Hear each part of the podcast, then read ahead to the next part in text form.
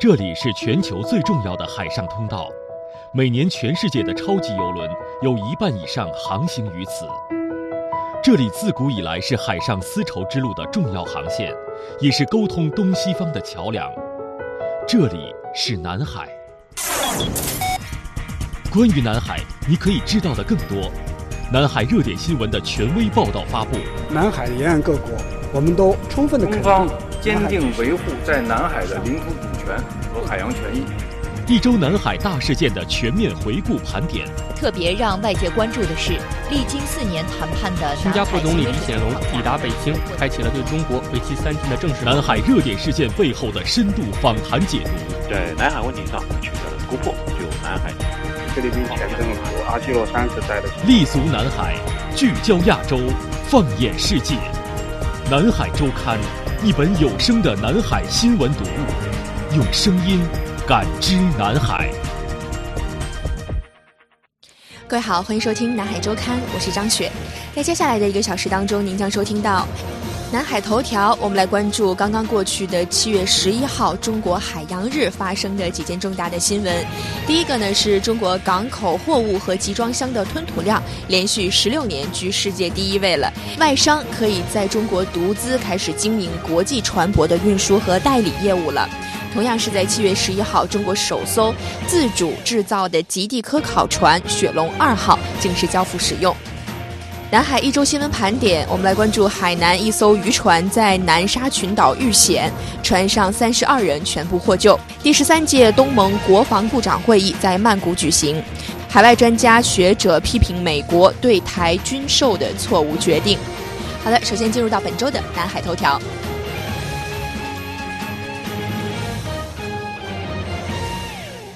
聚焦最热点南海新闻。呈现最权威南海观点，南海头条。七月十一号是中国伟大的航海家郑和下西洋的纪念日，也是中国第十五个航海日。中国交通运输部副部长刘晓明在当天举行的中国航海日论坛上表示，中国的港口货物和集装箱的吞吐量已经连续十六年位居世界第一位了，船队规模上升到了世界第二位。但是中国还只是航运大国，并不是航运强国。未来呢，中国将加快推进高新技术在航运领域的创新应用，实现由航运大国到航运强国的跨越升级。近年来，哈，我们中国已经形成了一个相对比较现代的航运体系了，建成了环渤海、长江三角洲、东南沿海、珠江三角洲以及西南沿海地区等五大沿海的港口群，构建了煤炭、石油、铁矿石和集装箱等货类专业化的运输系统。中国交通运输部副部长刘晓明介绍说：“全球港口吞吐量和集装箱吞吐量排名前十的港口中。”中国港口均占七席，港口货物和集装箱吞吐量连续十六年居世界第一，沿海主要港口专业化码头装卸作业效率世界领先，船队规模上升至世界第二位，平均船龄低于世界平均水平近三年，国际海运量占全球海运量的三分之一。中国的国际运输航线往来一百多个国家和地区，海运服务网络遍布全球。刘晓明坦言，中国目前只是航运大国，还不是航运强国，必须加快航运的科技创新，推动航运业高质量发展，实现由航运大国到航运强国的跨越升级。加快推进人工智能、五 G、北斗导航等高新技术在航运领域的创新应用。大力推进智能行业发展，不断提升航运要素的信息化、网络化、智能化水平。刘晓明建议要统筹港口航运协同发展，深入推进航运业结构性的减排，持续优化口岸营商环境等等。国际海事组织秘书长林基泽则表示，中国在航运业科技创新和绿色发展方面正在发挥着重要的作用。当前，共建“一带一路”已经成为了航运国际化高质量发展的重要舞台。作为全球自由贸易港口，同时也是海上丝绸之路的重要沿线国家，新加坡海事与港口局局长柯利芬女士认为，数字化和绿色发展是推动海上丝绸之路互联互通的关键。那我个人相信，二十一世纪海上丝绸之路的数字化连接和绿化连接，有助于我们成为一个连通性。更强的国世界，那无论在实体上、机构上或国际海事业上，会有更强大的。继续来关注七月十一号中国航海日的消息，在第十五个中国航海日，中国围绕航运业高质量发展举办了一系列庆祝活动。我们的记者了解到，中国正在多措并举来推进航运业的高质量发展。已经取消了对外商投资国际航运业相关股权比例的限制，外商可以在中国境内成立独资公司，从事国际船舶运输代理等业务。那今年中国航海日的主题是航运业高质量发展，主场活动在浙江宁波举办，有来自“一带一路”多个国家和地区的港口、航运物流业以及国际组织等四百多位中外嘉宾参加。中国交通运输部水运局副局长易继勇介绍：中国。航海日论坛的框架是一个主论坛和一个平行论坛，另外再再加上四个分论坛，要在各地啊组织开展一系列的活动，包括涉海博物馆免费向社会开放、夏令营、交流营以及其他的一些群众活动，要发布二零一九年中国航海日的公告。为了进一步推进海运领域的对外开放，中国已经删除了《国际海运条例》当中对于外商投资国际海运业以及辅助业的相关股比限制的规定。中国交通运输部水运局副局长易继勇介绍：外商可在中国境内成立独资公司，从事国际船舶运输、国际船舶代理、国际船舶管理、国际海运货物装卸、仓储、集装箱站和堆场的业务。同时的话，不再单独针对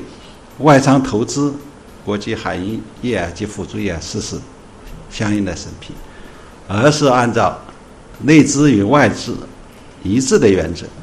按照国际海运条例实施细则的相关规定。今年以来啊，中国还将货物港务费、港口设施保安费、引航费、航行国内航线船舶拖轮费等四项实行政府定价和政府指导价的港口经营性服务性收费标准，分别降低了百分之十五至百分之五不等，并且将港口的经营服务费的收费项目从十五项减到了十一项。目前呢，我们中国还在加快推进以自动化集装箱码头为重点的智慧港口的建设，以船舶靠港使用岸电为抓手，着力减少船舶大气污染的排放。截至二零一八年底，全国已经建成岸电设施三千七百余套，覆盖五千二百多个泊位。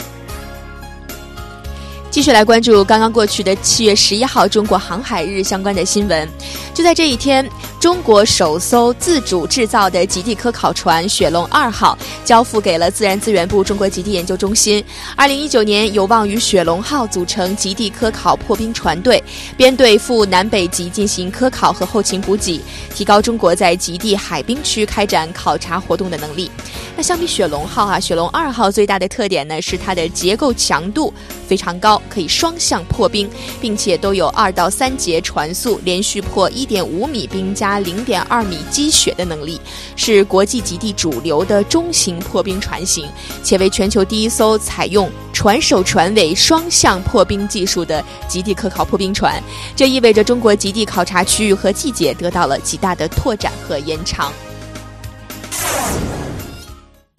来关注南海渔船遇险的消息。七月十一号上午六点左右，一艘载有三十多人的海南琼海级渔船在南沙海域返航途中因风浪大遇险。那根据通报，这艘渔船在报警之后失联，北斗系统的信号丢失，沉没的可能性极大。那接到通报之后呢，海南省应急管理厅、海南海事局等部门迅速展开了救援，在自然资源部国家海洋环境预报中心的。全力保障之下，南海救助局南海救幺幺六轮从西沙的永兴岛出发，赶赴了现场。三沙市海事局发布航行警告，要求过往商船参与救助。那么在南海航行的中远海运集团商船已经到达了事发海域。当地驻军也派出军舰和飞机前往救助，并且来自香港的一架固定翼的救援飞机也赶赴现场，正在救援。那么，截至十一号的下午三点钟，该船上的三十二人全部获救。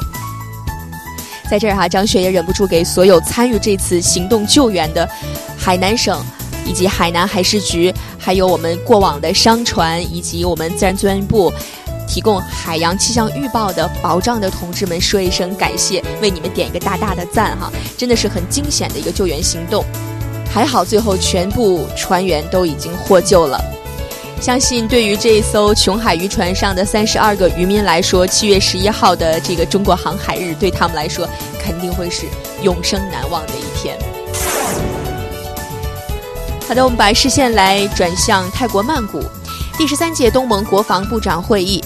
七月十号至十二号在曼谷举行。本届会议的主题是可持续安全。泰国副总理兼国防部长巴毅十号以会议主席的身份发表了演讲。他表示呢，本届会议各国防长讨论安全合作、边境问题、军事医疗援助等问题。此外呢，还将商讨东盟与中国、日本、韩国、澳大利亚、新西兰、印度、俄罗斯、美国拓展合作的议题。发言人还透露说呢，将于年底举行的东盟防长扩大会议。将主要讨论增进互信、加强减灾合作和打击恐怖主义等议题。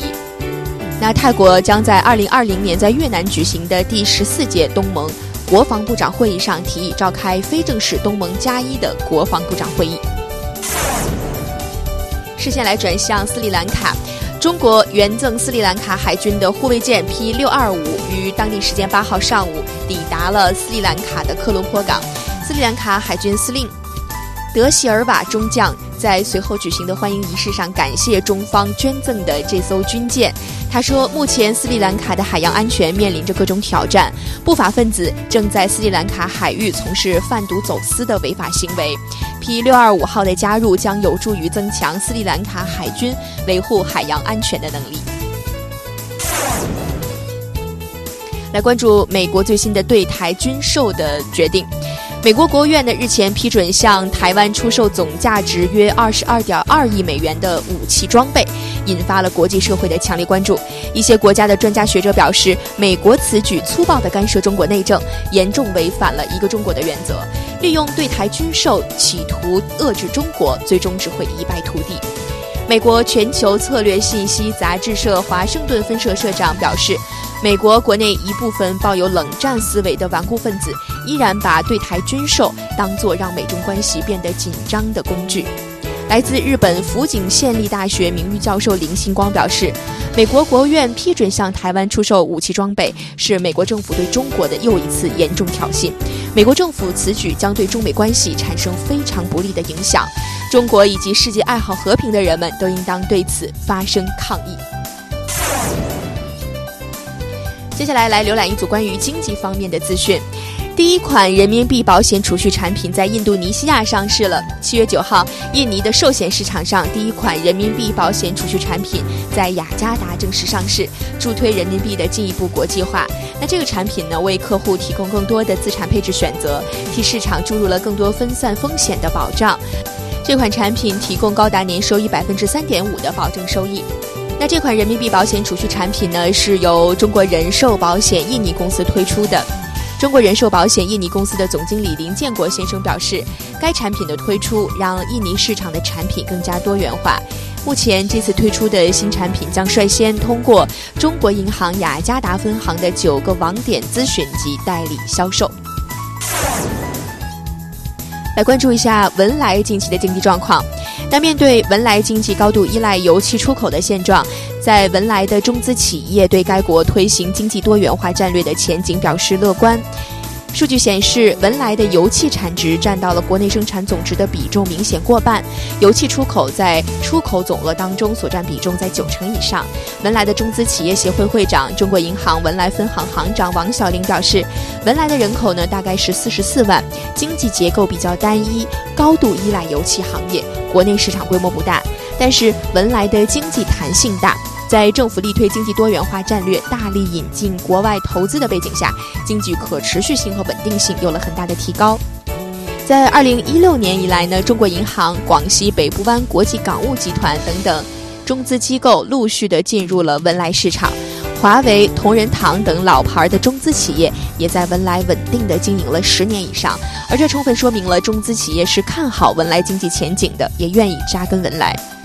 文莱华为公司的负责人表示呢，华为为了文莱建设了首个 3G 的网络、首个 4G 网络以及首个光纤到户网络。他表示，在花旗、汇丰等外资银行纷纷撤离文莱的背景下，中国银行进入文莱就是因为看好文莱经济的长远发展。如果您近期有计划前往老挝旅行的话呢，可以关注一下老挝的电子签证系统，九号正式上线了。不过目前呢，这个电子签证呢仅限于旅游签，之后哈会陆续开放其他类型的签证。那么电子签证最快可以在三个工作日内就完成。外国游客可以通过登录三个 W 点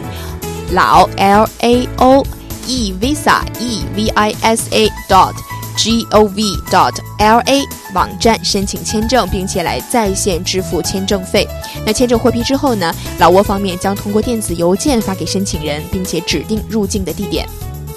目前电子签证仅适用于从瓦代国际机场和老泰一号友谊大桥入关。下一步呢，老方将陆续开通老泰二号友谊大桥以及老泰四号友谊大桥、朗勃拉邦国际机场以及巴瑟国际机场和摩丁关口。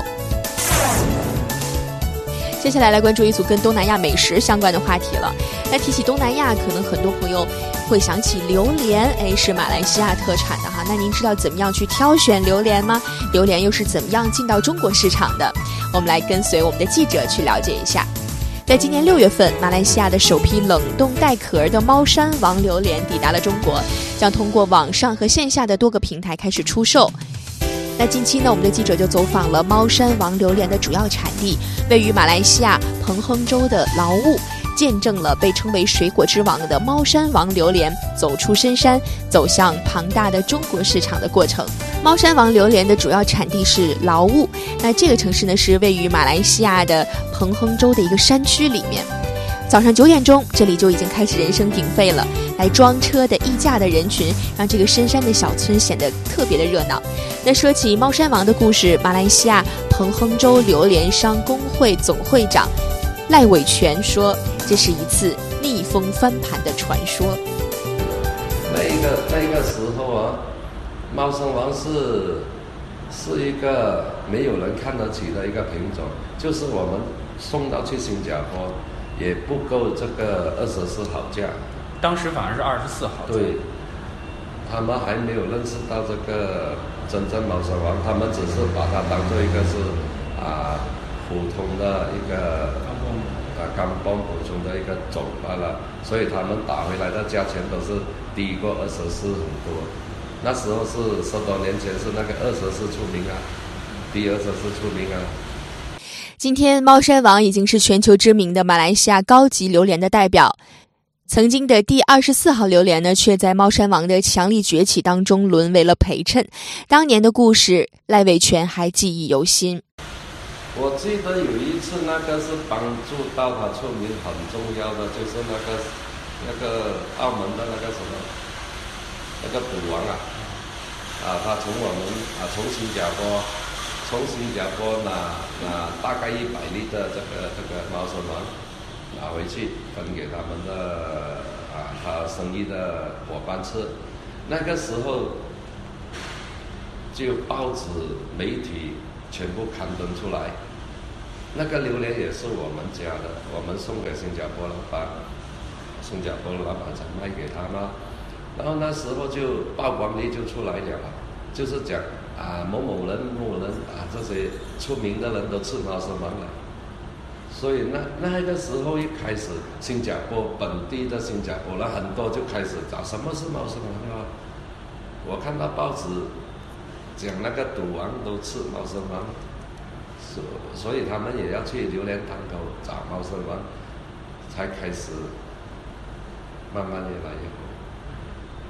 然后当他们吃过猫山王之后，他们真正的评审之后啊，他们才才真正发觉到哇，真的是比二十四好吃啊，所以他就顾客就越来越多了。如今，猫山王在新加坡和马来西亚两国市场，甚至有时会面临着一果难求的火爆局面。然而，同样是猫山王榴莲，也有 A、B、C 果的不同分级，价格也不同。A 果是最高级别的，需要形状圆润饱满；而即便是同种的猫山王 C 果，也只能加工才能食用。在收购点的工人艾哈迈德一边摇晃着一颗榴莲，一边向我们介绍了怎么样去鉴别榴莲。我们来听一下。bagi semua jenis 挑选榴莲很重要的一步就是要听声音，如果它的回响听起来很重的话，就说明这颗榴莲还不够成熟。我们同时也要闻它的味道，看它的外表是不是圆润美观。这就是区分 A、B、C 三级榴莲的基本手法啦。一边呢是马来西亚的榴莲通过各种渠道进入到了我们中国市场，而另一方面，中国甘肃正在打造一个陆海贸易的新通道，希望把兰州一些特色的农产品运到东南亚去。提到兰州，很多人都想到哦，兰州拉面很有名。但是可能你不知道的是，兰州的很多苹果呀、洋葱等等农产品也是非常棒的。兰州呢，自古是丝绸之路的节点重镇了，也是六条铁路干线的交汇点。那近期呢，“一带一路”国际贸易陆海新通道与国家核心物流枢纽建设论坛就在兰州举办。在会议上，很多来自俄罗斯、阿塞拜疆等“一带一路”沿线国家的代表们进行了交流。来自中铁集装箱兰州分公司的总经理戴汉生就介绍说，目前呢，甘肃通过陆海新通道，一共发运货运班列三十八列，货值五亿元人民币，主要涉及苹果、洋葱等等农产品以及工业品，重点是出口到越南、泰国、缅甸、印尼、希腊等国家，以及台湾和香港地区。